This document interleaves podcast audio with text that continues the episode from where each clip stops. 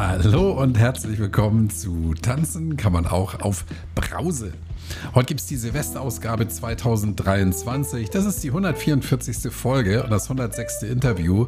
Und das habe ich mit Jamila von Perger geführt. Und beim ersten Einsprechen habe ich gesagt, das ist das 106. Interview mit Jamila von Perger. Und ich fürchte, wenn das so wäre, dann wäre es vielleicht ein bisschen langweilig auf diesem Kanal. Also, das ist das erste Interview, das ich mit Jamila führe und das 106. insgesamt. Und bevor ich über Jamila spreche und was dich hier in dieser Folge erwartet, möchte ich ein paar Grüße loswerden. Ich möchte zunächst mal Sandra grüßen, die mir eine tolle Weihnachtskarte geschickt hat, über die ich mich sehr gefreut habe. Ich möchte mich bei Birgit bedanken, die mir ein kleines äh, Paket geschickt hat, über das ich mich auch natürlich sehr, sehr, sehr gefreut habe. Vielen Dank dafür. Und ein besonderer Gruß geht raus an Carla, die ich in der kommenden Woche persönlich endlich kennenlernen werde. Warum ich sie in der nächsten Woche kennenlernen werde, das erzähle ich dir in der nächsten Woche. Und da dies die Silvesterausgabe 2023 ist, möchte ich auch noch kurz was über das abgelaufene Jahr sagen. Ich war in diesem Jahr das dritte Jahr nüchtern, beziehungsweise bin jetzt drei Tage alkoholfrei ähm, und muss sagen, all das, was geschehen ist für mich mit dem Podcast, mit meinem neuen Job, mit der Rauschlos-Glücklich-Gruppe, all das wäre nicht möglich gewesen, würde ich noch Alkohol trinken. Und eins bringt das andere und deshalb kann ich sagen, für mich war es wohl sicherlich eine der besten Entscheidungen, die ich mit meinem Leben getroffen habe, hm, kein Alkohol mehr zu trinken. Es fällt mir nicht schwer, das gebe ich gerne zu. Und ich kann sagen, auch nach drei Jahren gehe ich fast jeden Abend sehr dankbar abends ins Bett und wache morgens glücklich auf, weil ich keinen dicken Kopf habe, weil ich nicht unnötig Geld ausgegeben habe. Also das mache ich auch, aber eben nicht für Alkohol oder irgendwelche unsinnigen Taxifahrten durch die Hamburger Innenstadt. Und das macht mich einfach glücklich. Glücklich macht mich auch, dass ich jetzt noch mal kurz Werbung machen kann für meinen neuen Job, nämlich die Hypnose. Ich bin ja Hypnose-Coach seit einem Jahr, habe sehr viel tolle Dinge mit meinen Klientinnen und Klienten erleben dürfen und möglicherweise kann ich auch was für dich tun. Schau mal auf meiner Seite hidw.de. Da gibt es ein paar nähere Informationen über das, was ich mache. Und wenn du Lust hast, dann buch dir einfach mal unverbindlich einen Telefontermin. Dann sprechen wir und schauen, ob dein Thema was für unsere gemeinsame Zusammenarbeit ist. Und eigentlich ist es jetzt genug Werbung, aber ich wollte noch kurz loswerden. Vom 3. bis zum 7. Januar gibt es in dem Tanzen kann man auf Browsershop bei Spreadshop. Den Link findest du in der Beschreibung. 24% auf alle Klamotten. Wenn das mal nichts ist.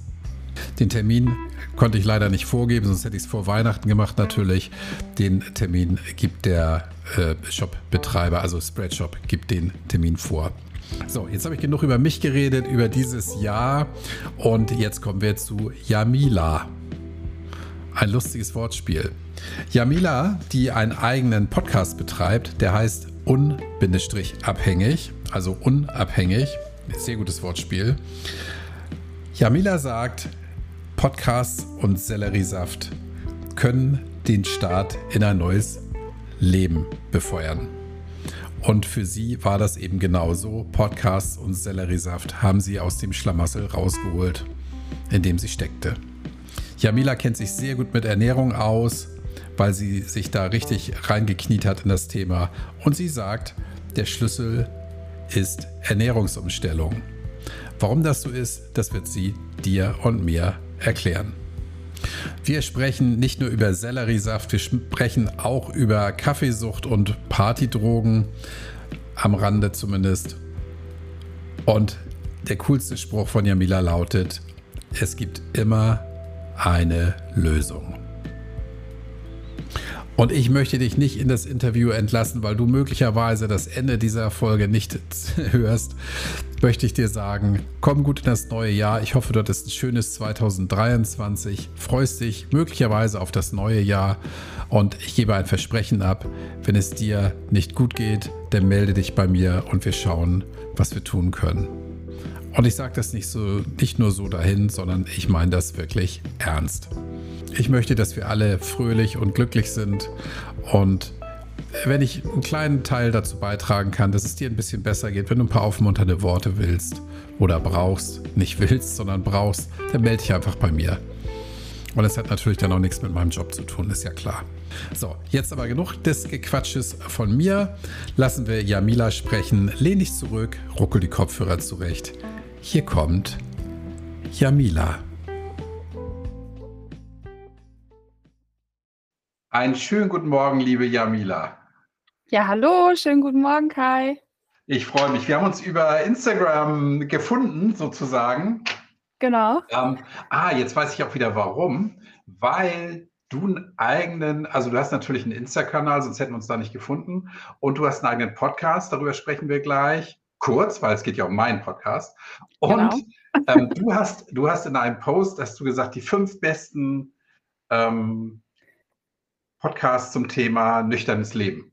Habe ich das Genau, so aus Deutschland. Genau. Aus Deutschland, ja, weltweit wäre jetzt ein bisschen vermessen. Genau, und da kam dann, da kam dann auch, tanzen kann man auch auf Brause vor. Und da habe ich gedacht, oh, die Dame ist mir sehr sympathisch.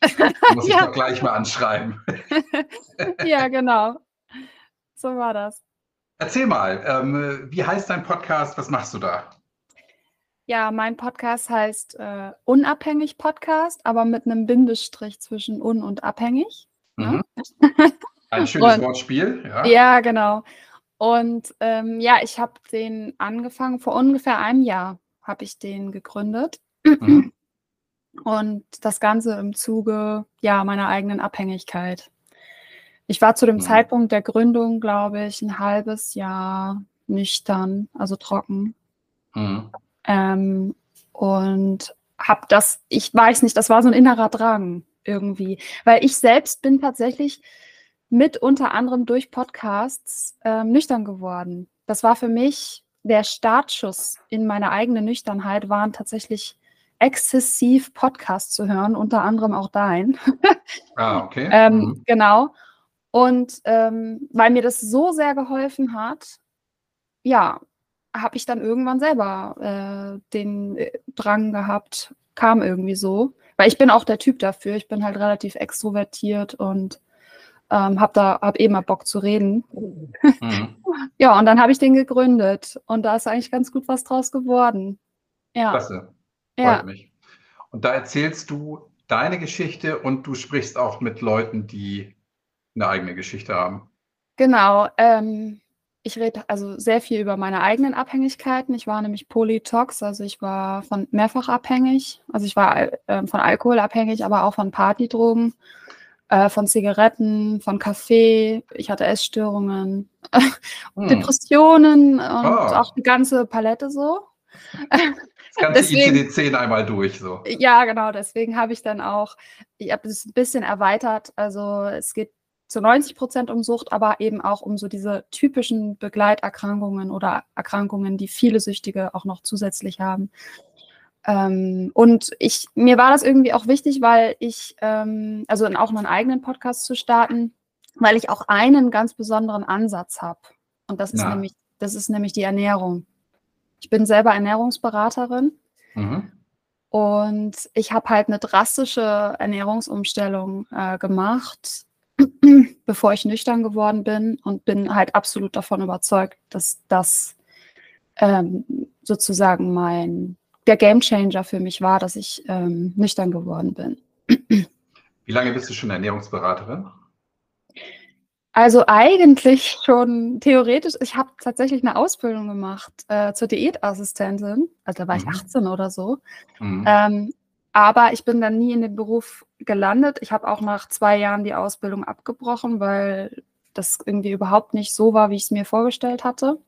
Ich habe mich dann aber mein Leben lang extrem für Ernährung interessiert und habe auch alle Ernährungstrends, die es so gibt, auch ausprobiert und durchprobiert. Mhm. Also von vegan zu Paleo und äh, Keto vegan und Keto normal und äh, nicht, schlag mich tot. Kenne ich alles nicht. Ja, okay.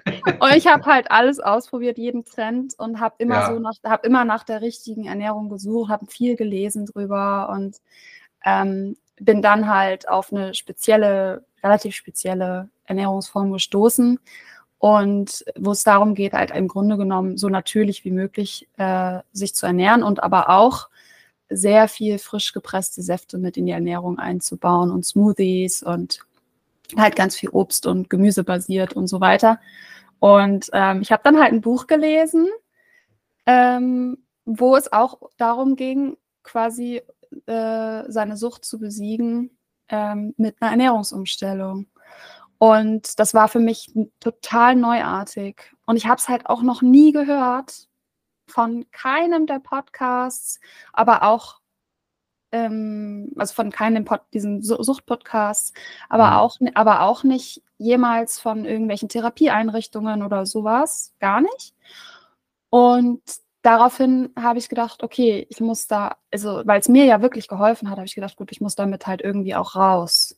Mhm. Das heißt, mein Podcast hat auch so ein bisschen so einen aufklärerischen Auftrag. Es ist jetzt ja. halt nicht genau. Deswegen, ja. ja. Mhm. Jetzt kommen wir natürlich, äh, kommen wir natürlich so ein paar Fragen. Ja. Wenn du dich schon viele Jahre um Ernährung gekümmert hast, mhm. ähm, jetzt stelle ich mal ganz naiv die Frage, warum bist du nicht auf die Idee gekommen, die Sauferei sein zu lassen? Weil die ja wahrscheinlich einen wesentlichen Beitrag dazu ähm, ja. bringt, dass es dir nicht gut geht. Ja, ja, also erstens, ich habe meine Abhängigkeiten nicht erkennen können oder nicht erkennen wollen. Ich habe Da muss ich gleich mal reingrätschen, weil wenn du weißt, dass du dich besser ernähren kannst, mhm. also da einen besonderen Fokus drauf legst, ja. dann muss dir doch in den Sinn kommen, dass ja. Alkohol trinken, ja, also jetzt, das ist ja, kein ja, Vorwurf, ja, das ich ist weiß, eine provokante Frage. Aber, das ist total ähm, spannend, ja. Muss dir ja in den Sinn kommen, dass, also Essen ist das eine und Trinken ist eben nicht das andere, sondern das gehört ja irgendwie zusammen. Weil das kommt ja, naiv gesagt, mal alles in einen Magen und alles in einen Kreislauf. Ja, also ich muss sagen, zum Ende meiner Abhängigkeit, da hatte ich auch nicht mehr viel Kraft oder so, mich besonders gut mit, mit toller Ernährung auseinanderzusetzen. Das ist schon die letzten Jahre ähm, immer weniger geworden, dass ich mich da so intensiv mit auseinandergesetzt habe. Ich bin eigentlich über Glück weil mein Mitbewohner dieses Buch hatte, dann so darauf gestoßen und bin dann wieder da reingekommen. Aber zu deiner Frage, natürlich, es war mein Leben lang, war immer diese kleine, weise, leise, innere Stimme, die wir, glaube ich, alle kennen, die mir immer gesagt hat, hör auf mit dem Trinken und ne, äh, das, ist das, das ist das Schlimmste und du wirst nie gesund, wenn du nicht aufhörst. Ich wusste das im Grunde tief in mir. Ja. Aber ich war so in diesem Verdrängungsmechanismus so stark drin. Ich habe mich so, ich war so in meinem Kopf, in meinem Verstand gefangen, der mir alles Mögliche erzählt hat, warum ich ja, warum das alles bei mir noch gar nicht so schlimm ist und kein Problem ist. Und meine Eltern haben doch auch jedes Wochenende getrunken. Also ich habe natürlich mehr, nicht nur Wochenende getrunken, aber man hat sich halt tausend, also mein Suchtgehirn hat mir tausend Ausreden zurechtgelegt. Und ich muss aber auch sagen, ich bin tatsächlich vor ein paar Jahren doch zum Arzt gegangen, weil ich mir einfach, weil es einfach so offensichtlich war, dass was nicht stimmt. Mhm. Weil ich mir solche Sorgen gemacht habe. Also ich habe das schon irgendwann gemerkt, dass irgendwas nicht stimmt. Und ich konnte aber diesen Begriff Alkoholismus oder so, das, da habe ich mich schon noch weit davon irgendwie gesehen.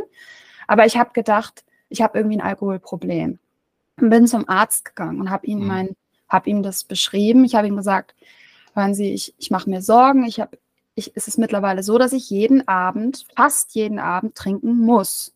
Und immer, ja. wenn ich mir vornehme, immer, wenn ich mir vornehme, äh, dass ich an dem Abend nicht trinken will, fahre ich noch kurz vor Tankstellenschluss los und hol mir was. Darf ich mal raten, was der Arzt gesagt hat? Ja, bitte nach dem Motto, also in Klammern, das mache ich auch, Klammer zu, und hat dann gesagt, dann trinken Sie einfach nicht mehr, fahren Sie halt nicht mehr los. Also so ähnlich. Er hat mich gefragt, wie viel ich dann trinken würde. Und, und ich habe gesagt, ah.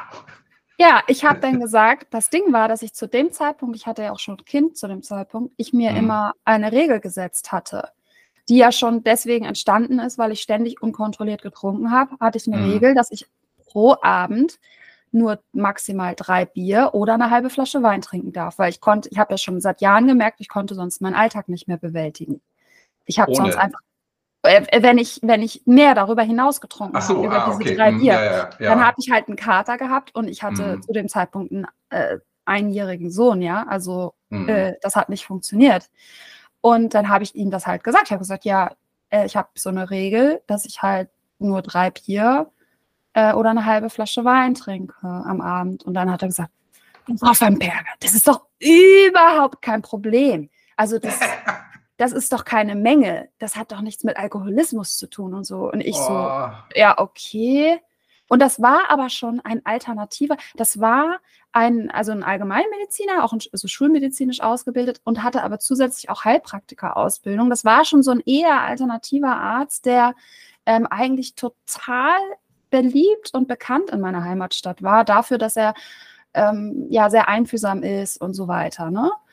Und ähm, naja, und das war wirklich krass. Der hatte dann wirklich noch nochmal, als ich dann gegangen bin aus der Arztpraxis und so schon in der Tür stand, nochmal so richtig betont, hat nochmal gesagt, und Frau von Perger, machen Sie sich wirklich keine Sorgen wegen Ihrem Alkoholkonsum. Trinken Sie Ihre zwei, drei Bier am Abend, das ist wirklich gar kein Problem.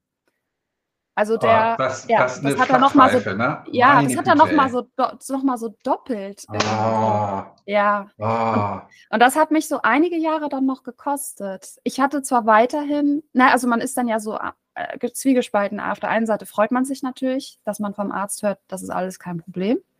Auf der anderen Seite geht ja das Gefühl ja nicht weg, dass man merkt, dass was nicht stimmt. Ja, aber ich finde das so, so, so, so schlimm, ja. Ja, Also ist auch. wirklich, das ist an, an Frechheit nicht zu unterbieten, weil Ja. ähm, ja, im ICD-10 ist ja die Sucht beschrieben und was da aber nicht drin steht, wann beginnt denn eine Sucht? Ja, also was ist denn, wie viel muss denn jemand trinken, um süchtig zu sein? Da steht ja nicht drin, ab einer Kiste Bier sind sie süchtig. Das steht da nicht. Ja, und Nee. wenn du, ich meine, wenn du extra dahin gehst und sagst, hallo, ich habe ein Problem, und der Ja. sagt, nein, du hast gar kein Problem.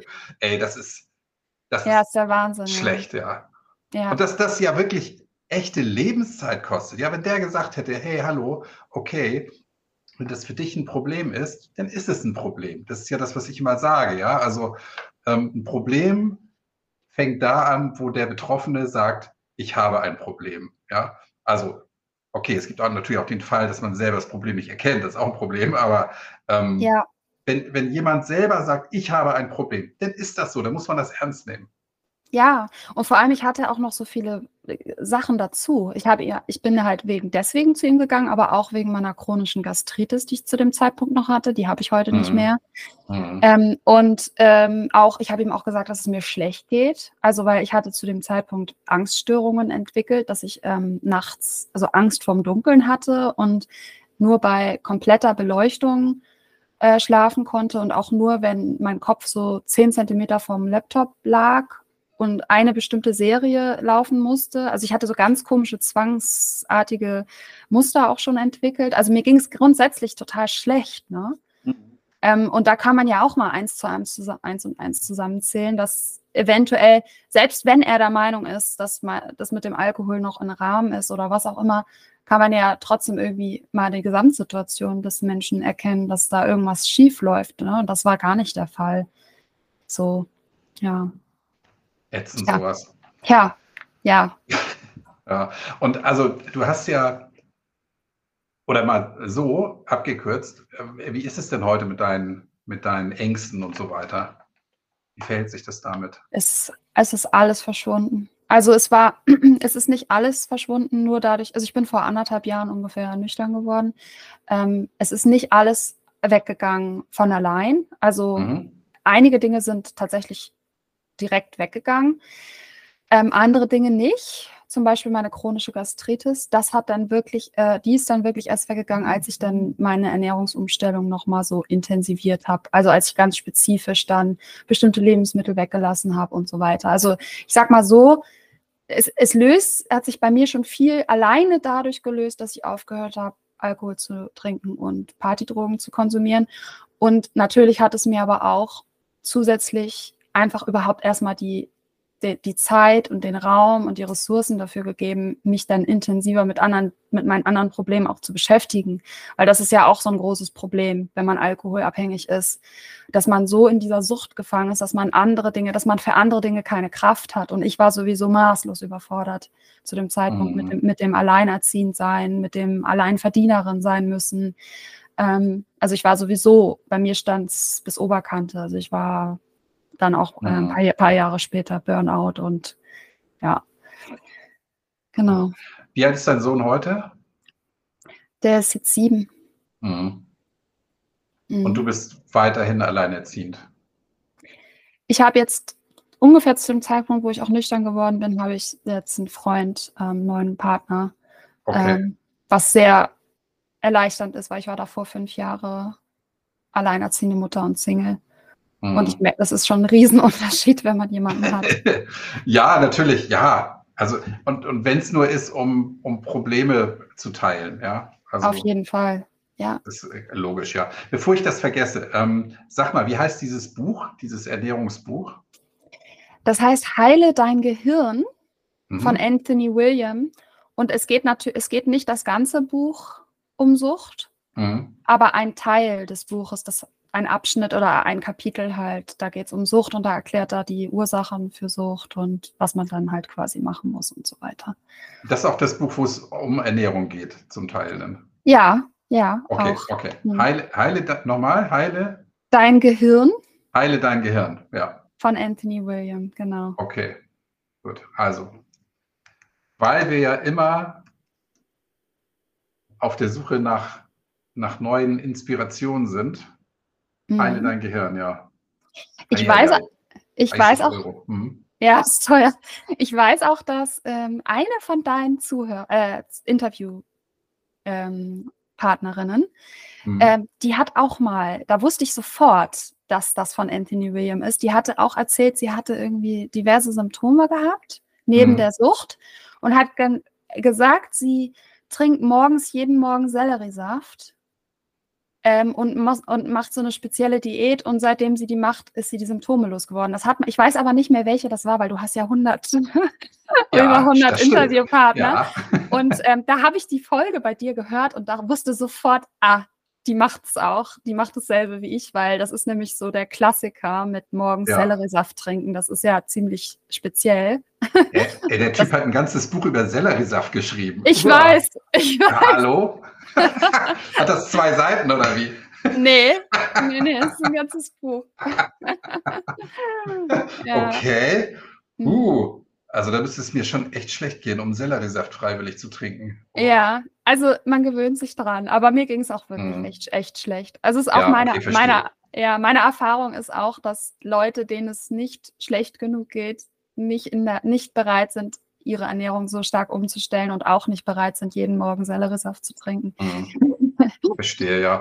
Ähm, ja. Ich will mich da ja auch nicht lustig drüber machen, ja, also um Gottes ja. Willen. Ich finde, alles, was, was hilft, einem ne? gut tut und hilft, genau. ist, ja. ist wunderbar, ja.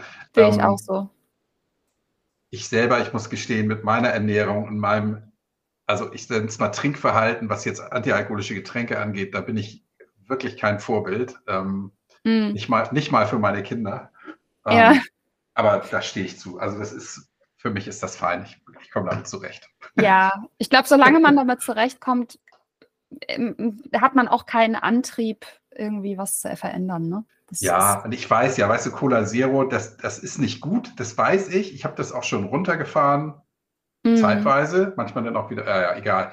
Ähm, naja. Ja. Genau, aber es ist, genau. So, und jetzt erzähl doch bitte mal, wir wollen ja über dich reden. Ähm, du, du sprichst ja ganz klar von einer Alkoholsucht. Ja, viele sagen ja, benennen das ja nicht in dem Maße. Ähm, wann ist dir klar geworden, dass du süchtig bist? Mhm. Du, mir fällt jetzt gerade noch ein, dass ich auf deine eine Frage gar nicht richtig geantwortet habe. Du hast, ah. mich, du hast mich nämlich gefragt, wie lange ich schon Ernährungsberaterin bin, oder?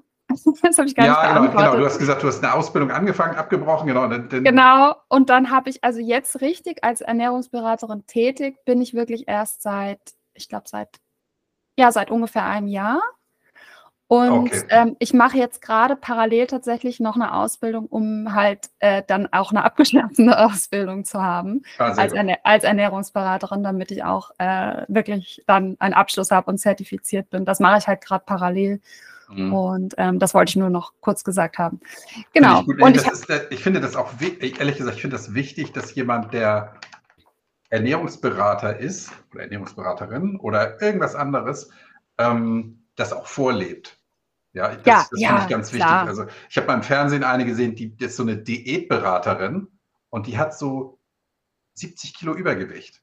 Ja, mhm. das finde ich einfach, äh, die mag sich ja wohl damit fühlen, das ist ja alles fein, aber ich finde das nicht authentisch. Nee, ich finde ja, das also, auch nicht authentisch. Ähm, ich finde das generell, ich finde, das sollte generell eigentlich immer so sein, dass wenn Menschen irgendwas anbieten, vor allem wenn sie Beratungstätigkeiten, ne, Coaches und sowas, wenn sie sowas machen, ich finde, die sollten wirklich nur das beraten und coachen, wo sie auf dem Gebiet in irgendeiner Form selber Erfahrung haben. Also entweder ist ja. es ihnen selbst passiert oder Familie oder so wie du jetzt zum Beispiel jemand, der äh, ständig mit dem Thema zu tun hat und wirklich da Erfahrung sammeln konnte. Ich finde das total mhm. wichtig. Ne?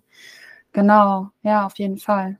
Ja, und ich habe mich halt eben, das ist das Besondere bei, der, bei meinen Ernährungsberatungen eben auf tatsächlich auf Sucht ähm, spezialisiert. Ah. Und es ist, ja, und das ist halt total wahnsinnig schön für mich zu sehen, weil ich habe halt bis jetzt wirklich tatsächlich nur Frauen äh, Klientinnen gehabt.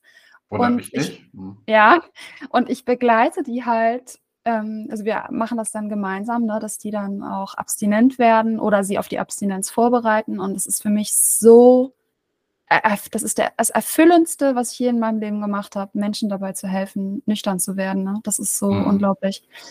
Ja, und jetzt zu deiner Frage, wann habe ich gemerkt, dass ich abhängig bin? Also irgendwann, tatsächlich hat es dann Klick gemacht irgendwann, weil ich war die ganze Zeit vorher in so einer komischen Schwebezustand von irgendwas stimmt nicht, ich bin irgendwie, ich habe, genau, ich habe immer gesagt, ich habe irgendwie ein Problem mit Alkohol aber ich hätte es auch nie als Abhängigkeit bezeichnet.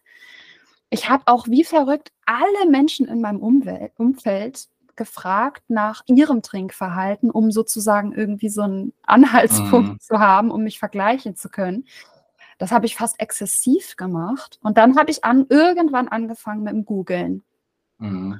Und da bin ich dann auf diese Alkoholiker-Tests, die Klassik, also der Klassiker, ja, ne? klar, genau. Mhm. ähm, genau, da kam dann raus, dass ich ein Alkoholproblem habe. Und dann bin ich auf die Nathalie Stüben irgendwie gestoßen. Die kennst du mhm. ja auch. Ja, ich weiß nicht, ich weiß nicht mehr genau wie. Und dann habe ich ihren, durch sie bin ich halt in, äh, in, auf diese Podcasts gekommen. Ja. Und da war mir dann, das war dann wie der Vorhang ist gefallen. Also das mhm. war dann wie Schuppen vor den Augen. Und da wusste ich dann, Ach so. Und wie lange Ach hat das denn so. noch ge gedauert, bis du aufgehört hast mit dem Trinken? Ja, ich habe dann tatsächlich auch ihren Kurs gebucht mhm. und war dann ähm, das erste Mal, ich glaube seit meinem zwölften Lebensjahr oder so, das erste Mal für einen Monat nüchtern. Und mhm. ich, das Problem war aber, ich habe direkt sofort, sobald der Kurs quasi aufgehört hat, genau am selben Abend, wo der Kurs zu Ende war, habe ich wieder angefangen zu trinken. Ähm, weil bei mir hat es halt einfach nicht gereicht. Ich sag mal, ihr ganzes Konzept und so ist ja aufgebaut auf ähm, motivieren, inspirieren, mhm. Tools haben irgendwie, aber alles ist ja so mental, ne? Und ich hatte aber immer diesen extrem heftigen Suchtdruck. Also diesen, ja. und da, da, da, da, ich konnte nur so lange nüchtern sein, wie die Motivation quasi frisch aktuell in meinem Kopf war. Und wir alle wissen das, oder die meisten von uns wissen das, dass Motivation und Disziplin ist begrenzt. Das mhm. hat bei mir nicht gereicht. Ne? Und da hat es dann noch sechs Monate ungefähr gedauert, wo ich ganz spezifisch auch Dinge umgesetzt habe in meiner Ernährung und ähm, eben den Selleriesaft eingeführt habe und so Dinge. Mhm. Ich weiß, das klingt jetzt total verrückt. Ne? Man denkt, also wenn man jetzt nicht mit dem Konzept vertraut ist oder wenn man jetzt nicht äh, noch nie davon gehört hat, denkt man so, hä, was hat Selleriesaft mit Sucht zu tun? Macht ja gar keinen Sinn. aber ähm, mhm, zum Beispiel, ja. Um, ja, aber um es ganz kurz nur ein, nur ein Beispiel zu nennen, der Anthony William sagt halt dass, halt, dass Menschen, die eine Suchterkrankung haben, Defizite im Gehirn haben, unter anderem also bestimmte Mineralstoffe und mhm. unter anderem ähm, bestimmte Mineralsalze Und die sind halt in, in ho relativ hoher Konzentration im Sellerie enthalten. Und wenn du den jetzt jeden Morgen presst und auf nüchternen Magen eine große, relativ große Menge, muss man da auch trinken, dann bekommt sozusagen dein Gehirn das, was es braucht und schreit dann dementsprechend auch nicht mehr, ähm, weil er übersetzt das halt dann auch so, wenn du Cravings hast, dass du eigentlich, dein Gehirn versucht dir, äh, also dass du eigentlich Cravings hast nach etwas anderem. Dein Körper will ja eigentlich kein Alkohol, ist klar, mhm. oder? Ja. Sondern der will eigentlich, ne? Der will eigentlich ja. was anderes. Also das ist jetzt nur die Kurzform, es ist noch ein bisschen komplizierter. Das hat natürlich auch noch damit zu tun, mit dem Rausch und dass das Gehirn dann süchtig vom Rausch wird mhm. und so, das ist klar. Aber nur mal so, um einen Einblick zu bekommen, inwiefern jetzt Selleriesaft was damit zu tun haben könnte. Voll spannend, ja, interessant. Wow. Genau, ja, total spannend. Ähm, und ähm, genau, also das war jetzt wirklich nur ein winziger Einblick. Also da noch, spielt noch viel mehr mit rein, warum das jetzt, äh, warum jetzt die Ernährung und so weiter damit zu tun haben mhm. könnte. Ach, Auf jeden Fall, mhm. ja. Ist also nicht damit getan zu sagen, trink morgens Selleriesaft und nee, du bist nee, dann nee. suchtlos, ne? So, nee, das so reicht simpel ist es denn leider doch nicht, ne? Nee, das reicht noch nicht, aber es ist ein guter Startschuss, sag ich mal. Da mhm. gehört dann auch noch eine Entgiftung dazu. Also da kommt dann immer nach dem Selleriesaft noch so ein Smoothie, den man trinken muss, so einen ganz speziellen, wo auch so verschiedene Algen drin sind, die ja bekanntermaßen und auch Koriander, die ja bekanntermaßen äh, Schwermetalle an sich binden können und mhm. ausleiten können. Also es ist im Fall von Koriander auch wissenschaftlich erwiesen, dass der Schwermetalle an sich bindet und ausleitet. Und der ist zum Beispiel auch in dem Smoothie enthalten.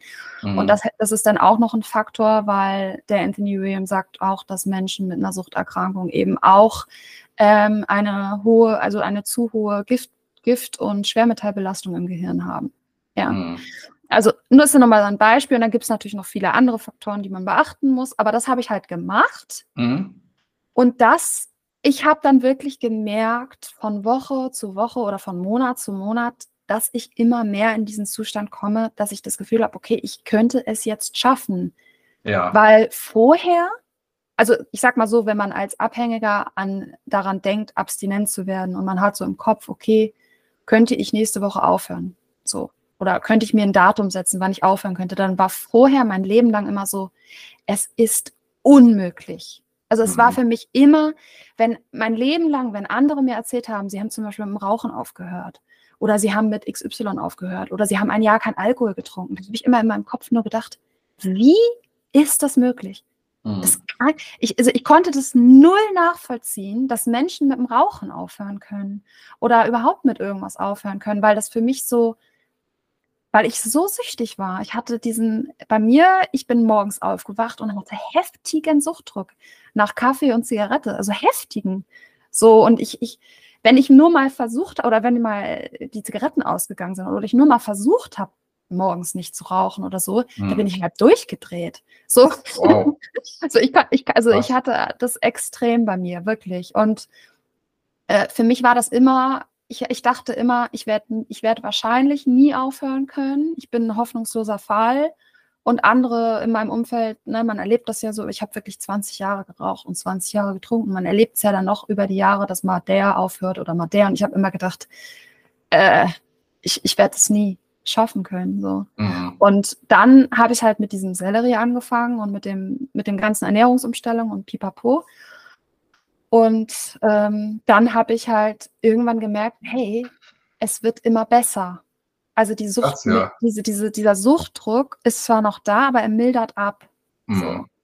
Und ähm, ich habe immer mehr das, mich empowered gefühlt sozusagen und auch stärker gefühlt. Und ähm, es hat sich auch alles andere verbessert. Ich hatte alle möglichen gesundheitlichen Probleme, auch eine Gastritis und chronische Blasenentzündung und Depressionen und alles Mögliche. Und es hat sich halt alles verbessert, als ich angefangen habe mit der Ernährungsumstellung. Und nicht nur, ähm, nicht nur das mit dem Suchtdruck. Und äh, deswegen, ähm, ja, bin ich dann immer mehr in diesen Zustand gekommen.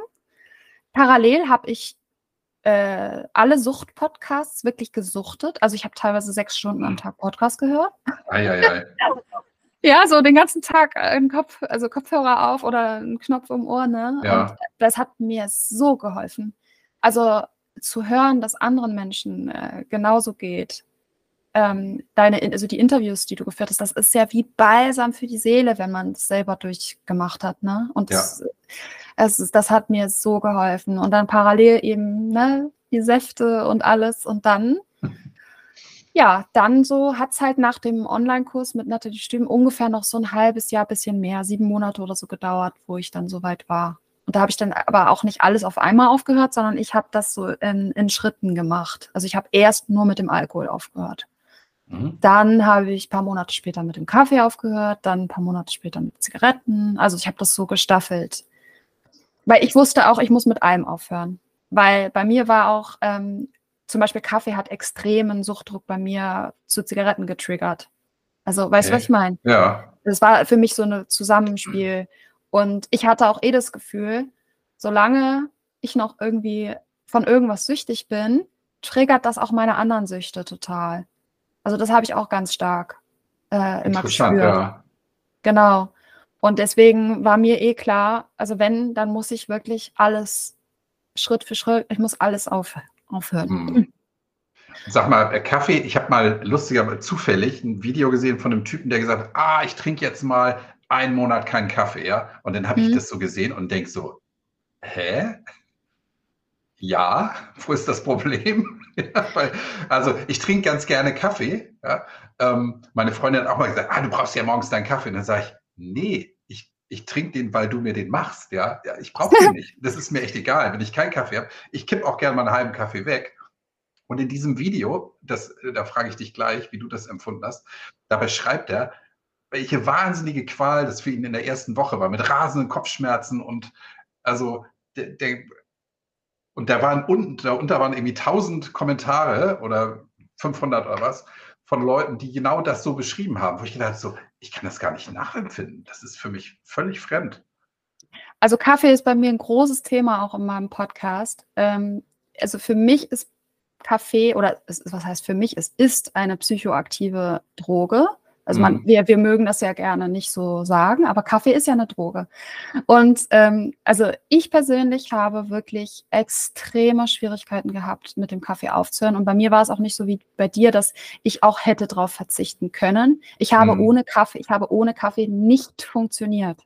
Also ich habe ohne Kaffee konnte ich gar nicht meinen Alltag bewältigen. Das war für mich eine absolut essentielle Droge. Und es war für mich oh auch wie der Mann beschrieben hat, sehr, sehr schwer damit aufzuhören. Also erstens mal hatte ich enorme Cravings. Ich hatte Kopfschmerzen. Oh mein Gott. Ich war, also ich glaube, 14 Tage oder so war ich extrem müde. Ich konnte ganz, ich lag den ganzen Tag im Bett. Ich konnte nicht mehr. Ich konnte nicht Echt? funktionieren. Ja, oh. es hat sich dann auch im Endeffekt rausgestellt, dass ich schon eine Nebennierenschwäche hatte und die wird halt durch den Kaffee maskiert weil solange du, wenn du Kaffee trinkst, wird ja dein Körper gezwungen, ähm, ne, äh, Adrenalin auszuschütten, also quasi die, ne die, Nebennieren produzieren das Hormon Adrenalin, das wird ausgeschüttet, deswegen wirst du ja wach. Mhm. Und ähm, wenn du aber schon eine Nebennierenschwäche hast, und das ist ganz typisch für Leute mit ähm, Suchterfahrung, also für Menschen, die Substanz, äh, substanzgebundene Süchte haben, ist das ganz häufig, vor allem bei Frauen der Fall, dass die schon eine Nebennierenschwäche haben und ähm, ständig müde sind und ohne Kaffee eben gar nicht funktionieren können. Das war bei mir halt so. Und ich habe wirklich, ich habe 10, 14 Tage nur im Bett gelegen. Und dann war ich schon kurz vorm Aufgeben. Ich habe gedacht, ich kann so nicht existieren, ich kann ohne Kaffee nicht leben, weil ich kann ja nicht den ganzen Tag nur im Bett liegen. Ne? Ich habe zu dem Glück zu dem Zeitpunkt kein, zu dem Glück, zum Glück zu dem Zeitpunkt keinen ähm, Job gehabt, also dass ich jetzt irgendwie Termine hatte oder so. Ähm, und äh, dann hat mein Freund mich gerettet. Ne? Also der hatte zum Glück sowieso keinen Kaffee getrunken. Mhm. Der hatte noch nie Kaffee getrunken. Und nach 14 Tagen oder nach 13 Tagen, ich weiß nicht mehr genau, habe ich zu ihm gesagt, Tobias, ich kann es nicht mehr. Ich kann, ich kann so nicht mehr leben. Wer weiß, vielleicht liege ich ja jetzt hier für immer so im Bett rum ohne Kaffee. Ich kann doch nicht mehr so existieren. Ich, ich, dann, dann, nee, dann trinke ich lieber Kaffee. Und er sagt, halt, komm, du bist jetzt so weit gekommen, du hältst es jetzt durch. Und ich habe es, und dann ein paar Tage später ging es wieder einigermaßen. Also es ging dann so aufbauend los, dass ich dann wieder ja, den halben Tag wieder nicht im Bett liegen musste, sondern was machen konnte. Und äh, also so, es war wirklich extrem. Voll krass. Ja. Ich habe das, ich hab das Total nicht krass, ernst ja. genommen, ja, aber das ähm, Doch, das ist bestätigt das wirklich. jetzt nochmal. Wow. Ja, auf jeden Fall. Ich sage auch nicht, dass das bei allen so ist, aber bei mir war das so und ich habe Erfahrungen mit meinen Klientinnen, die ich jetzt schon so hatte und da Ja. Ähm, war, also ist, äh, beobachte ich äh, Ähnliches. Nicht bei allen, aber bei vielen tatsächlich. Wie viel Kaffee hast du denn getrunken? Zwei, nicht viel. Morgens ein, Also zwei, ein. zwei Kannen oder Tassen. zwei? Nein, zwei Zwei Tassen? Tassen. Zwei Echt? Tassen. Ja, ich habe nie mehr getrunken. Aber das waren die zwei, die für mich absolut notwendig waren, um wach zu werden. Also es war morgens, ne, das erste, was ich gemacht Ja. habe. Dadurch habe ich halt, bin ich wach geworden. Dadurch konnte ich, und am Nachmittag flacht dann ja die Koffeinkurve sozusagen runter. Das Mhm. Koffein wird langsam abgebaut. Da musste ich dann den zweiten trinken. Ja, und so war es. Ich habe nie viel getrunken. Ja. Ja, Interessant. Wenn man jetzt denkt, bestimmt der eine oder andere, ja, guck mal, der Kai, der säuft so viel Cola Zero, ähm, da ist ja auch Koffein drin. Ja, stimmt, aber wenn ich das nicht trinke, dann macht das auch nichts. Ja, jetzt habe ich hier so orange Holunderblüte, ist ziemlich eklig, so ein Zeug, äh, so fertig ist. ähm, also, äh, ich, äh, Wahnsinn, ja, mir fehlen echt die Worte, dass das Koffein so, so eine starke Abhängigkeit Ja, mit sich bringen kann. ja, das ja, ist mir völlig fremd. Ja, also Mhm. Ja, wow. ich rede ich red in meinem Podcast tatsächlich sehr viel über Koffein auch, weil Mhm. es mich ja auch so stark betroffen hat und weil ich auch jetzt Ja. weiß, wie, wie es ist ohne. Ja, Nämlich, ja, ja. dass man viel, also dass man konstant Energie hat und ähm, nicht so dieses Nachmittagstief und auch nicht dieses, ich war ja ständig müde. Also trotz Kaffee war ich ständig müde und ausgelaugt und ähm, und ich weiß jetzt, ich fühle mich jetzt halt so grandios ohne Kaffee. Es war, hat aber auch gedauert, muss ich sagen, ja. Also Mhm. bis ich wieder so fit war, wie ich jetzt bin. Also es hat sicher ein Jahr gedauert. Ähm, und äh, deswegen, ja, rede ich da gerne auch drüber in meinem Podcast. Ja. Und, ja. Und wie war das mit deinen Partydrogen? Ja, ja, ich war, ähm, ich war so, ich war, also die Abhängigkeit war auch nicht körperlich, sondern psychisch, ne? So wie bei meinem Al beim Alkohol bei mir auch. Ich war ja auch nicht körperlich abhängig. Ähm, ich habe damit genauso aufgehört an demselben Tag, wo ich halt äh, mit dem Alkohol trinken aufgehört habe. Ich habe natürlich, seitdem ich meinen Sohn hatte, den Konsum stark eh schon reduziert auf nur, ich habe das nur gemacht am Wochenende, wenn er bei meinen Eltern zum Beispiel so übers Wochenende war Mhm. oder bei meiner Tante oder so. Aber es war halt immer noch, also ich sag mal, vor der Geburt meines Sohnes war ich wirklich da richtig, da war ich, war schon eine richtig krasse Abhängigkeit. Das habe ich halt auch gemerkt, weil ich hatte da auch wirklich Druck. Ähm, ich habe halt wirklich vor der Geburt meines Sohnes, aber ich halt nur feiern. Ich habe halt jeden zweiten Tag gefeiert. Einen Tag verkatert, einen Tag feiern, einen Tag verkatert, einen Tag feiern. Also jedenfalls ging, ging das über ein paar Jahre so. Ja. Und da waren halt auch fast immer äh, Partydrogen mit dabei. Mhm. Und ich habe dann auch irgendwann schon gemerkt, äh, wenn ich halt was getrunken habe und es war, ich hatte irgendwie keine Partydrogen dabei oder es war irgendwie niemand, der auch was genommen hat oder so, dann habe ich halt extrem Suchtdruck bekommen und habe dann auch irgendwie Leute in der Disco angesprochen und so richtig peinlich, äh, weil ich halt, ja, ja, ich konnte, das habe ich ständig gemacht und habe dann verzweifelt irgendwie versucht, noch was klar zu machen und so. Hatte mir- so typisch, ich hatte mir dann vorgenommen an dem Abend, äh, heute mal nur Alkohol, so. Ja, Mhm. und dann, ähm, sobald ich dann aber was getrunken hatte, ne, dann äh, konnte ich das nicht aushalten. ja, so, da hast du gesagt, ey, hübscher Junge, hast du mal eine Pille oder wie, wie geht das so? So, äh, ja, so ungefähr. Echt? Ja, ja, ich habe dann betrunken, betrunken alle möglichen Leute angesprochen. Kai, ich kann dir tausende Geschichten erzählen, was ich alles gemacht habe in betrunkenen Zustand, für die ich mich heute, also so, also es ist wie ein anderes Leben. Es ist wie, ich schaue auf mein früheres Ich zurück und denke mir, das war wie ein böser Albtraum, was ich Krass, erlebt ne? habe.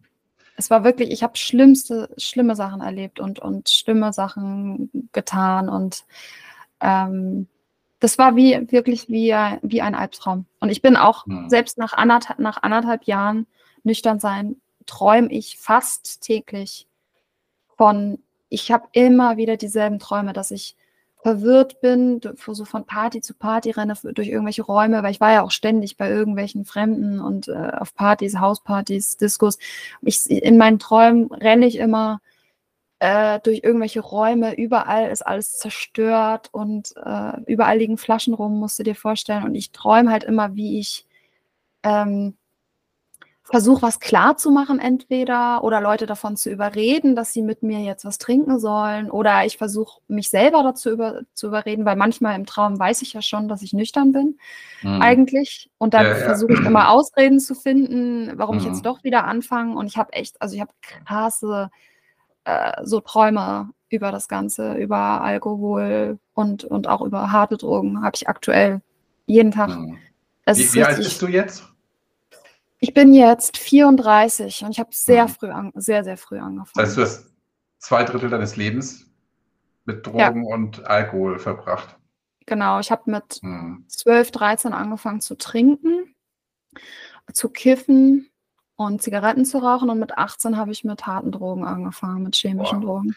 Darf ich mal eine Frage zu Partydrogen stellen? Die konnten ja. also ich, ich habe ehrlich gesagt noch niemanden gefragt, weil ich in ja. meiner Gegenwart hat noch keiner zugegeben, Partydrogen zu nehmen. Mhm. Warum ich niemals, ich bin ja schon viel, viel älter, ich könnte ja locker dein Vater sein, ähm, damals gab es Partydrogen, glaube ich, gar nicht. Aber wenn ich mir vorstelle, ich gehe jetzt nach Wacken oder so, dann bietet jemand eine Pille an, ja. Mhm. Ich, so.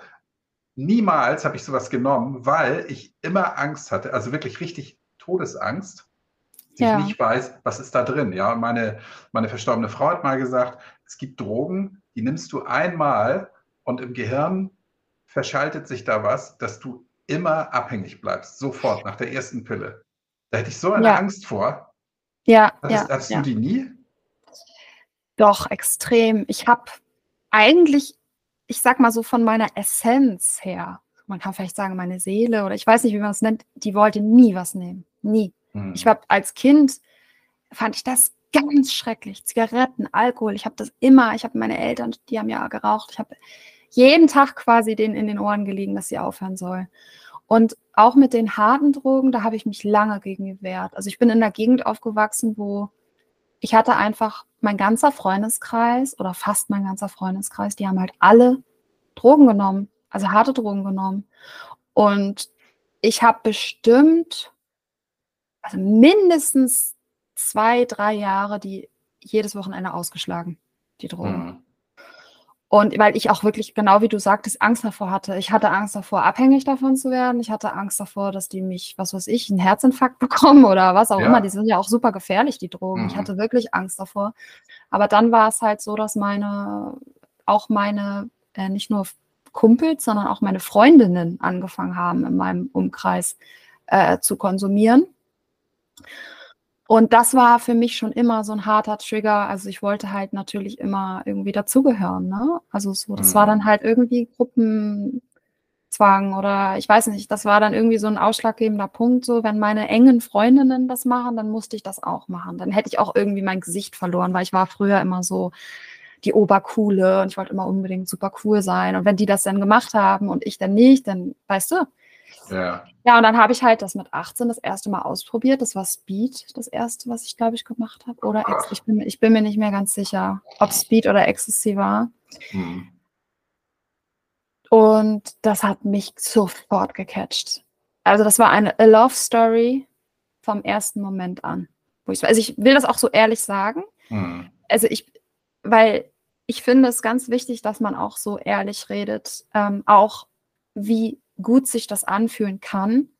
Weil warum werden denn Menschen abhängig? Wenn es sich scheiße anfühlen würde, oder dann würden sie nicht mhm. abhängig werden. Und es ja. ist eigentlich wichtig zu wissen, äh, wie fantastisch es sich auch anfühlen kann. Ist mhm. ja auch mhm. unterschiedlich von Mensch zu Mensch. Ich sage nicht, dass bei jedem so ist. Ich habe auch schon das Gegenteil erlebt, dass Leute eine Ecstasy-Pille genommen haben und eine Art Horrortrip hatten oder so. Kann auch mhm. passieren. Mhm. Aber bei mir hat es halt eingeschlagen. Ich habe mich großartig gefühlt. Also ich habe mich gefühlt wie die Königin der Welt. So. Mhm.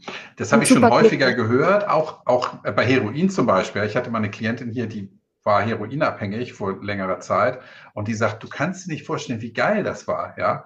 Und ja.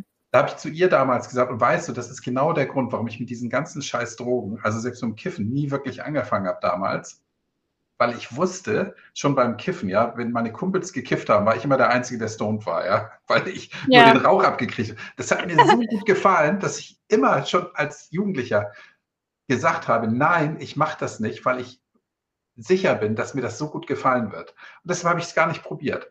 Schlau, schlau, Kai. Ja, aus heutiger Sicht schlau, genau. Ähm, Finde ich auch. Ich hatte immer den Eindruck, beim Alkohol weiß ich immer noch, wo so die Schwelle ist. Ja, also ich trinke X Bier, dann weiß ich noch, das passiert mit mir, trinke ich Y Bier, dann passiert was anderes. Ja. Das hatte ich immer so, das konnte ich immer so einschätzen. Aber bei diesen ganzen Drogengeschichten, also Kiffen und diesen ganzen anderen Kram, den es da draußen gibt, das war mir immer so fremd. Und deshalb habe ich immer gesagt, ich bin mir ganz sicher, dass ich das so toll finde, dass ich da ja. nicht mehr von ja. wegkomme. Schlimm. Ja, dass, es, dass es solche Sachen sowas äh, machen mit den Menschen, oder? Es ist ganz schlimm. Es ist ganz schlimm und vor allem ab dem Zeitpunkt, wo ich es dann das erste Mal genommen habe, war auch jegliche Hemmungen verloren. Das war dann so, ach, ist ja nichts passiert, mir ging es ja gut, mich hat mich großartig gefühlt, toll. Das ist ja super, das Zeug. also das war dann so, mhm. genau, ja, ja, das Leider, Boah. leider war das dann. Hast du den Freundeskreis noch oder hast du die, hast du von den nee, Leuten noch? Gar nichts, nee, gar nichts mehr. Hm. Ich habe überhaupt, ich bin ja auch dann äh, äh, weggezogen und ähm, alles. Also ich habe nee, gar nichts mehr zu tun.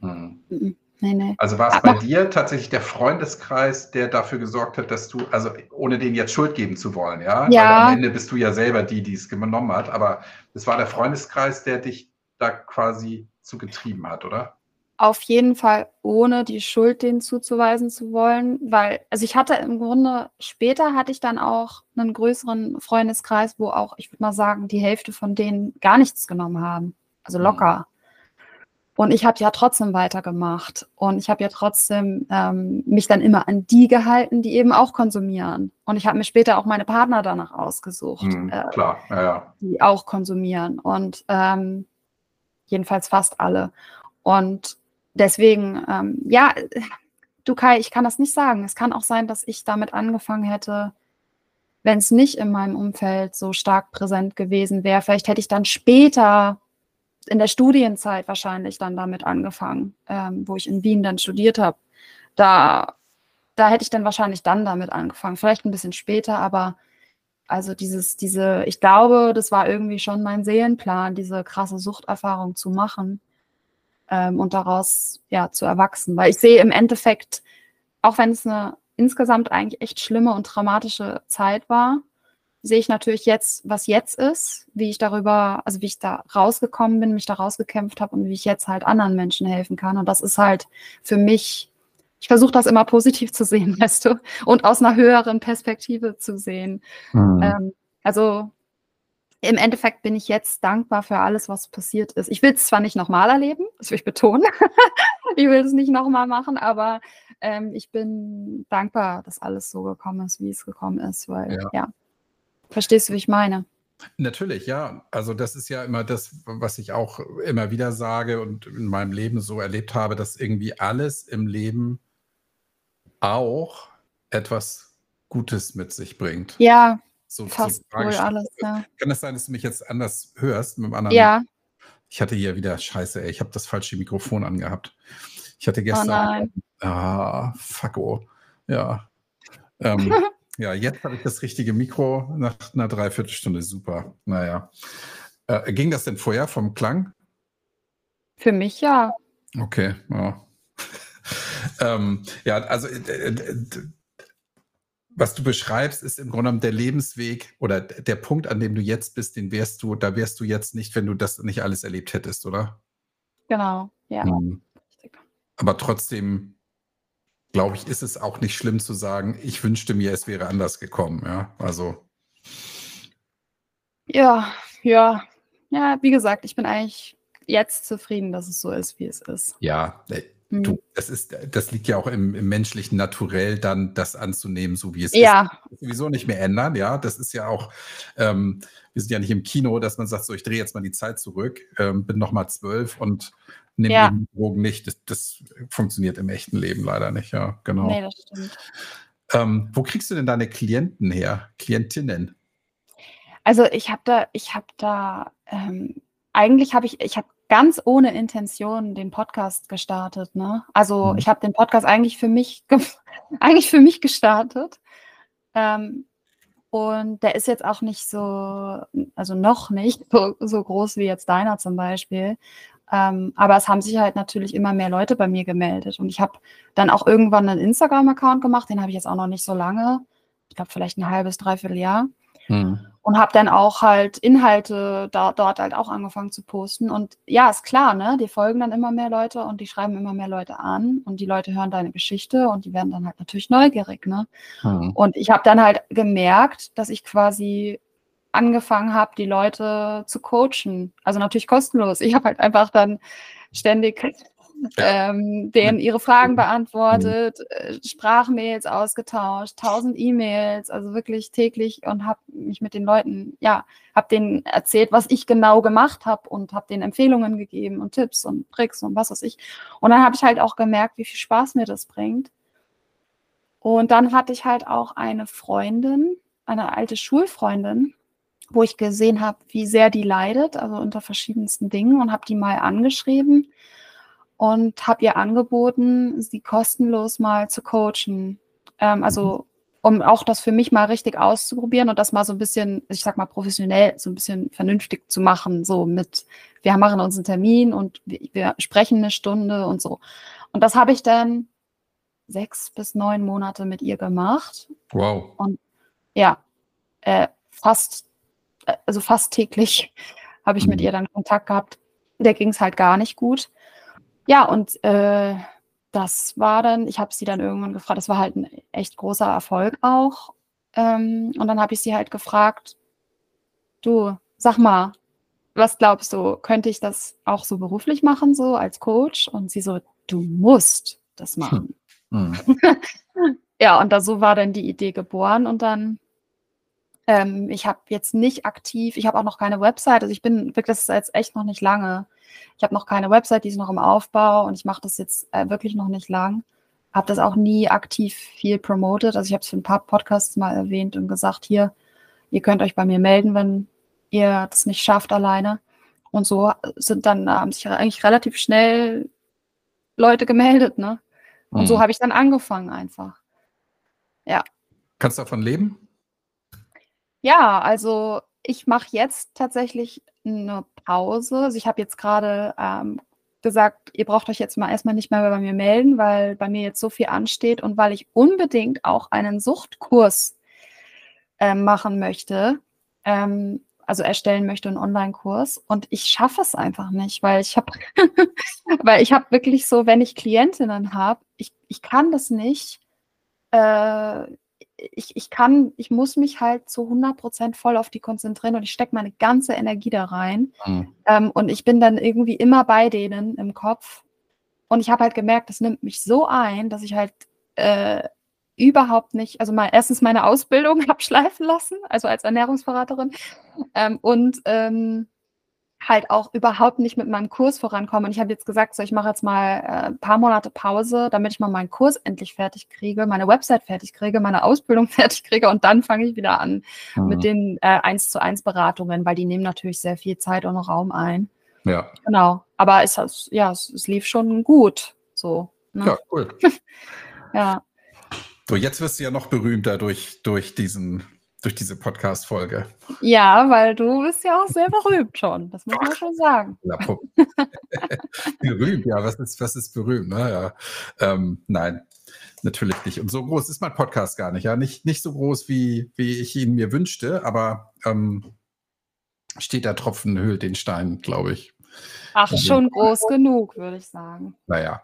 Ähm, sag mal, wir sind ja jetzt die ganze Zeit so ein bisschen abgeschweift, abgeschwiffen. abgeschwiffen. Ähm, wie war denn das, als du dann den zweiten, das zweite Mal nüchtern geworden bist? Also nach dem halben Jahr, nachdem du diesen Kurs bei Nathalie Stüben gemacht hast. Wie war da so die erste Zeit für dich? Warst du dir da sicher, jetzt schaffe ich's? Ähm, ja, weil ich hatte nämlich dann auch ein letztes, also wieder getrunken und ich muss auch sagen, dass mein körperlicher Verfall wurde extrem zum Ende hin. Also nicht optisch hat man es mir nicht so angesehen, aber ich habe es halt gespürt und es war halt so, dass ich jetzt äh, an dem Tag, bevor ich aufgehört habe, hatte ich mit einer Freundin äh, zwei Bier getrunken. Und ich hatte am nächsten Tag den Höllenkater meines Lebens. Und ich hatte schon die letzten Jahre halt eh bemerkt, dass ich immer weniger Alkohol vertrage. Dass meine, mhm. drei Bier, meine drei Bier-Regel musste ich auch irgendwann auf zwei Bier runter, weil ich gemerkt habe, nach drei Bier habe ich so einen Kater. Und ich habe halt gemerkt, meine Leber ist am Ende. Und dann hatte ich halt äh, diese zwei Bier getrunken und ich war, ich hatte wirklich den schlimmsten Kater meines Lebens. Also es war so auch nicht nur körperlich, sondern psychisch. Ich habe gedacht, ich, ich konnte das, kann das gar nicht beschreiben. Das war, das kann man sich nicht, das kann man nicht, wenn man das nicht selber erlebt hat. Das war so, ich habe eigentlich den ganzen Tag nur geheult und gesagt, ich will so nicht mehr leben, ich will so nicht mehr leben, ich kann so nicht mehr existieren. Ich, ich, eher möchte ich sterben. Gott, bitte nimm es von mir. Nimm es von mir. Ich halte es nicht mehr aus. Ich kann nicht mehr, ich kann nicht mehr. So war den ganzen Tag in meinem Kopf nur. Oh. Es war so schlimm. Ähm, ich habe auch nichts zu essen runtergekriegt, ne? Also ich konnte nur tröpfchenweise Wasser trinken. Mir ging es so schlecht. Und da habe ich gesagt, so, ich, ich muss aufhören. Ich muss, ich kann nicht mehr. Ich, ich, es ist jetzt der richtige Zeitpunkt. Das ist jetzt mein Zeichen, dass ich jetzt aufhöre und nicht das noch weiter rauszögere, ähm, aufzuhören. Und dann habe ich, das war das letzte Mal, wo ich getrunken hatte. Mhm. Und ähm, danach, ja, danach lief es dann halt auch alles. Also ich sag mal, die anderen Dinge, die ich dann nachträglich dann auch aufgehört habe, Zigaretten und so weiter, das lief dann auch alles geplanter und äh, vernünftiger ab. Also ich wurde da nicht so gezwungen, sondern ähm, da habe ich das dann richtig geplant und vorbereitet und so. Ähm, ja, mhm. genau. Wie war jetzt deine Ursprungsfrage? Weiß ich nicht mehr. Äh, doch, also, okay. Hast, als, als du dann nüchtern wurdest. Ach so, ja, ja, und dann, ähm, na, das war dann irgendwie klar, weil ich habe mich so in die Knie gezwungen gefühlt, ähm, dass irgendwie klar war, nee, das ist jetzt Schluss. Mhm. Und es war dann auch, es war nicht, also es war relativ leicht. Ich habe dann halt auch weiterhin die Podcasts, das mir extrem geholfen hat, äh, die ganze Zeit gehört. Ähm, ich hatte natürlich zwischendurch mal Suchtdruck, aber auch nicht so schlimm. Es ging. Ich hatte wesentlich mehr mit Suchtdruck bei Kaffee und Zigaretten zu kämpfen und auch mhm. bei Süßigkeiten. Sowas habe ich nämlich auch aufgehört.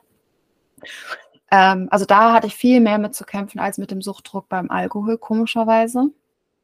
Ähm, und ich hatte leider auch nicht diese rosarote Wolke, von der viele berichten, mhm. dass sie sich so toll fühlen. Das hatte ich genau. nicht. Nee. Ich habe mich, hab mich halt okay gefühlt. so, mhm. so, ja, das kommt eigentlich jetzt langsam erst bei mir ähm, dass ich diese Großartigkeit der Nüchternheit, ähm, auch weil es mir körperlich und psychisch, also mental so viel besser geht. Oh mein Gott. Ich mhm. habe mein Leben, mein Leben lang mental und psychisch gestruggelt. Ohne mir so richtig bewusst dessen zu sein. Also ich hatte zwar drei Depressionen in meinem Leben, das war dann schon offensichtlich, aber auch das, wie ich immer im Kopf mit mir selbst geredet habe, ähm, so extrem herablassend und negativ über mich selbst und überhaupt so negativ. Und meine Gedanken waren einfach immer sehr düster, viel und oft. Ähm, und das merke ich halt jetzt nach längerer Abstinenz, wie sich das alles langsam lichtet und wie ich das Leben halt immer mehr genieße und wie schön das Leben auf einmal ist. So. Obwohl es immer noch nicht einfach ist und ich immer noch auch Struggles habe hier und da und so ähm, insgesamt ist halt so ein krasser Aufwärtstrend. Also man merkt halt die Kurve, es geht stetig nach oben, es geht mir immer besser. Mhm. Ja.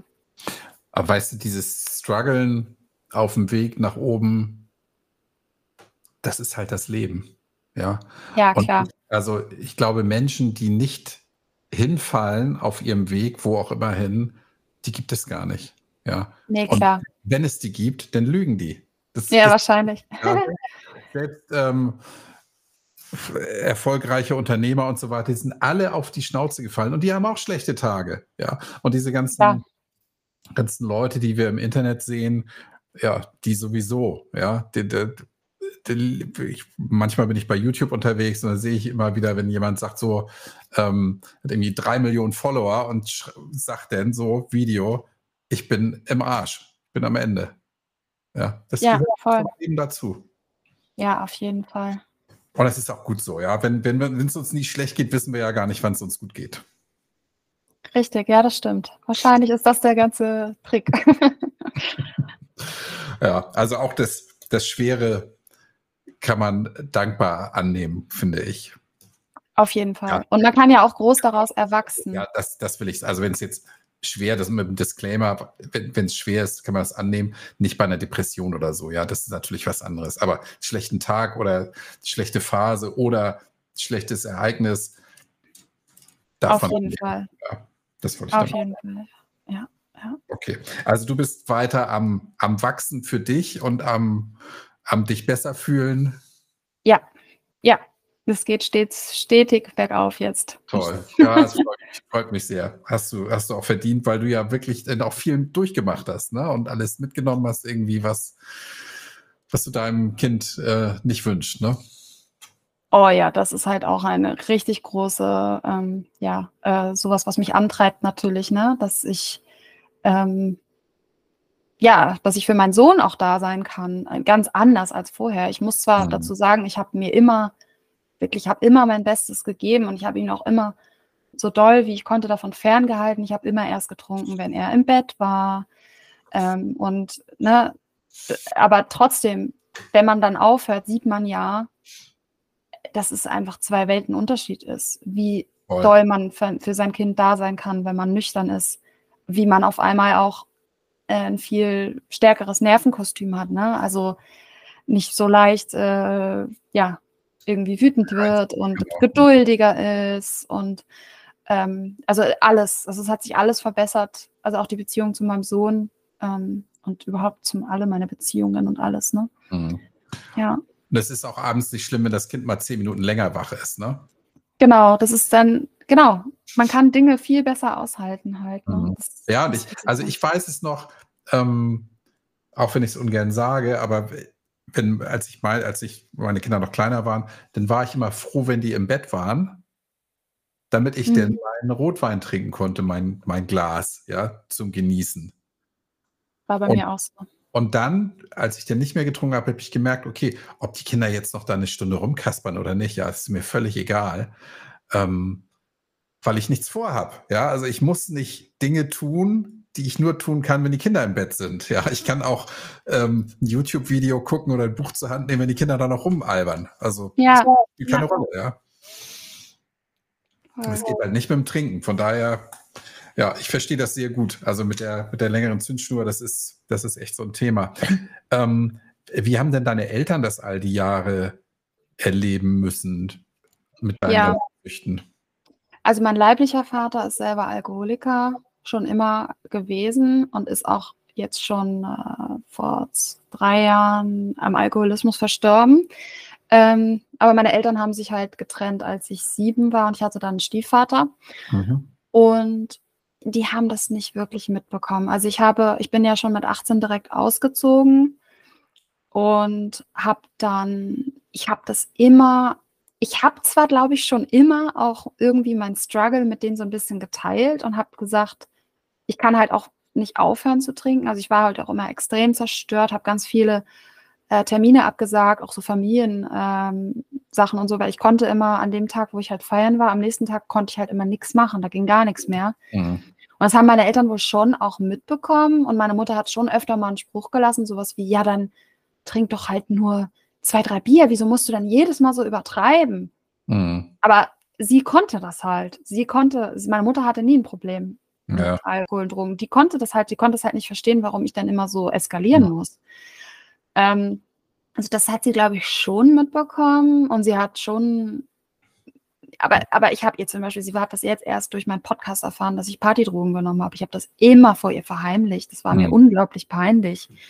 Ähm, ich wollte auch vor allem sie nicht verletzen, weil ich mir vorstellen kann, dass das für sie, also ich bin mir sicher, dass das für sie unglaublich verletzend ist, ähm, das zu erfahren, wenn das eigene Kind harte Drogen nimmt. Das tut, also wenn ich mir das vorstelle bei meinem Sohn, oh Gott, ich kann das gar nicht aushalten.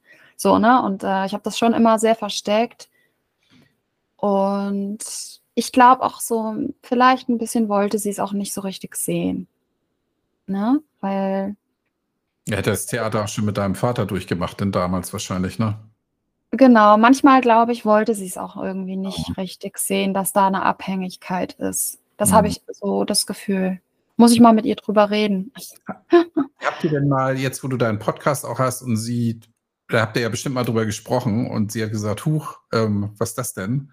Ja. Habt ihr das mal gemeinsam irgendwie, ich wollte gerade sagen, bei einer Tasse Kaffee, nee, beim Tasse Tee? Beim Glas Selleriesaft mal aufgearbeitet? Äh, ein bisschen. Ich glaube, wir könnten da noch mehr drüber sprechen. Hm. Ich glaube, also es liegt so ein bisschen in meiner Familie generell, man redet möglichst über heikle Themen nicht so intensiv, weil das könnte ja wehtun. Hm. Ähm, meine Mama hat mich schon darauf angesprochen. Sie hat halt irgendwie sowas, eine WhatsApp geschrieben, so wie, ich habe deine letzte Podcast-Folge gehört. Ich wusste ja gar nicht, dass du auch harte Drogen genommen hast. Hm. Ähm, so.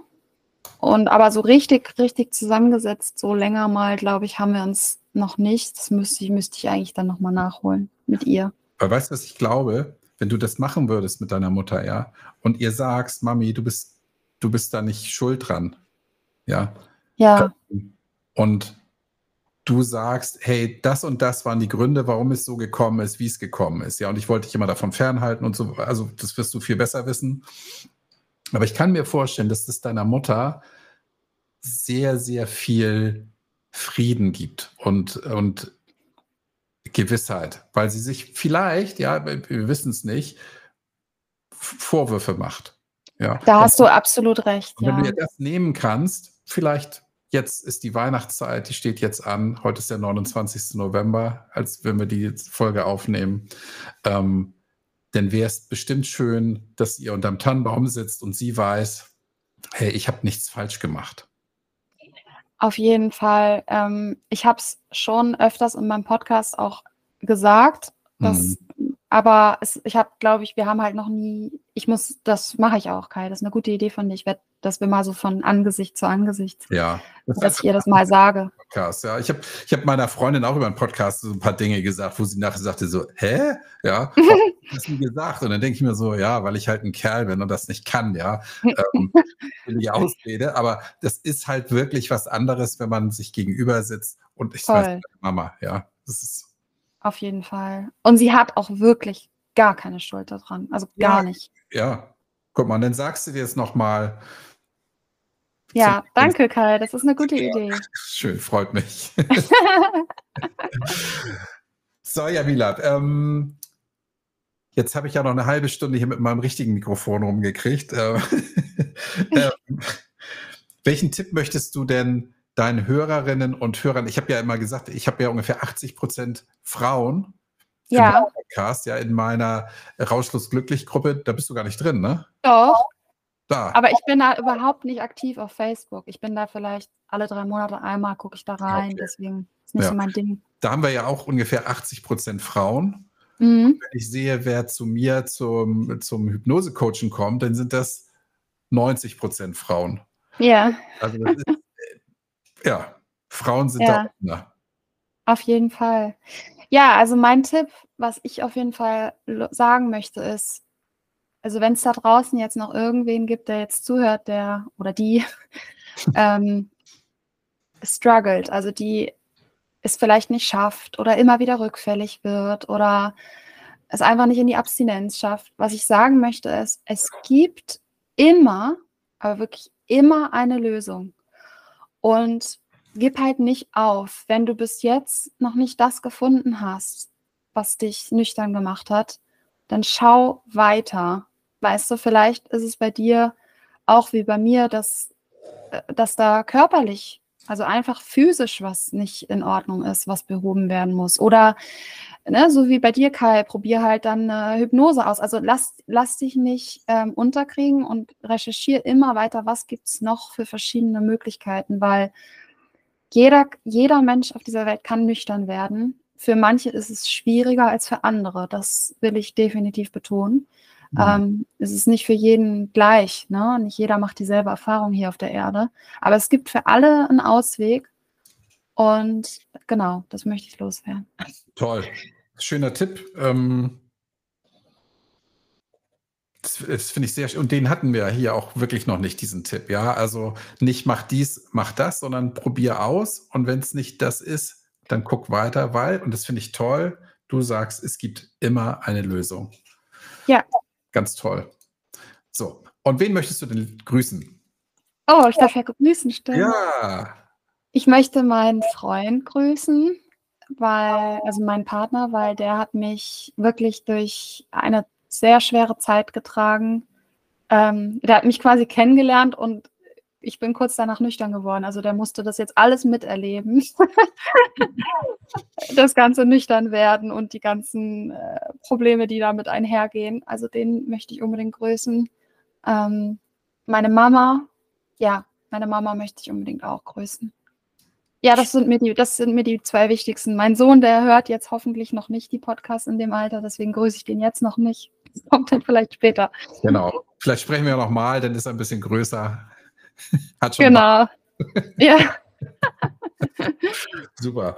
Es war mir eine große Freude. Ja, ich, ähm, ich werde definitiv, ich habe es dir vorhin gestanden, ich habe deinen Podcast, ich habe da einmal ganz kurz reingehört, aber nicht, noch nicht wirklich. Ich werde das nachholen. Ähm, für mich ist es tatsächlich schwierig, guck mal, so wie deine Mutter dieses Thema mit Partydrogen oder Alkohol, auch, nee, über Alkohol haben wir gesprochen, deine Mutter das mit Alkohol nicht nachvollziehen kann, so kann ich das mit Kaffee nicht nachvollziehen. Ja, das ist mir so fremd. Mhm. Ähm, wenn meine Freundin jetzt kaffeesüchtig wäre, dann würde ich sagen, du, dann trink doch keinen Kaffee mehr.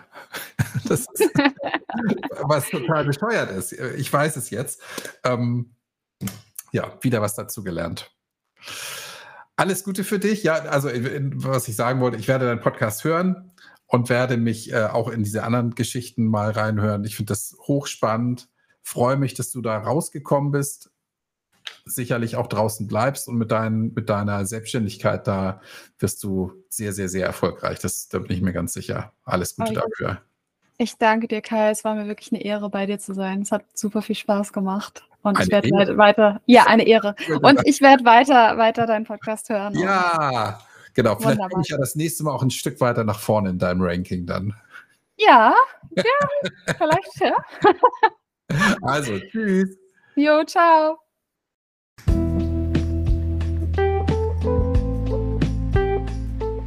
Vielen Dank, Jamila, für das inspirierende und interessante Gespräch. Ich freue mich schon, wenn du plötzlich viel, viel mehr Abonnenten bekommst für deinen unabhängig Podcast. Und das wird nach diesem Interview ganz bestimmt der Fall sein. Aber nicht, dass du mir Konkurrenz machst. So, das war's für dieses Jahr. Ich kann dir noch nicht sagen, was genau am nächsten Freitag kommt, nur die Auflösung, warum ich ähm, Carla persönlich dann kennengelernt haben werde. Aber alles weitere wird sich ergeben. Ich habe noch keinen Interviewpartner. Möglicherweise wird es Anja sein, ähm, wenn ich mit Anja ein neues ähm, Format ausprobiere. Das weiß ich aber noch nicht. Da muss ich mit Anja nochmal sprechen. Und ansonsten, wenn du Lust und Zeit hast, mit mir zu sprechen, dann melde dich bei mir, damit wir ein Interview führen können, das dann gleich am kommenden Freitag erscheinen kann. Ich freue mich auf jeden Fall, wenn ich auch in 2024 dein Begleiter sein darf. Komm gut durch die Silvesternacht, bleib nüchtern, halt dich von den Betrunkenen fern und wenn es dir zu dumm wird, dann geh einfach nach Hause und leg dich schlafen. Am Ende ist Silvester auch nur ein Tag wie jeder andere. Also freuen wir uns gemeinsam auf das, was da kommt und bis dahin denke mal dran und denk auch Silvester dran. Tanzen kann man auch auf Brause.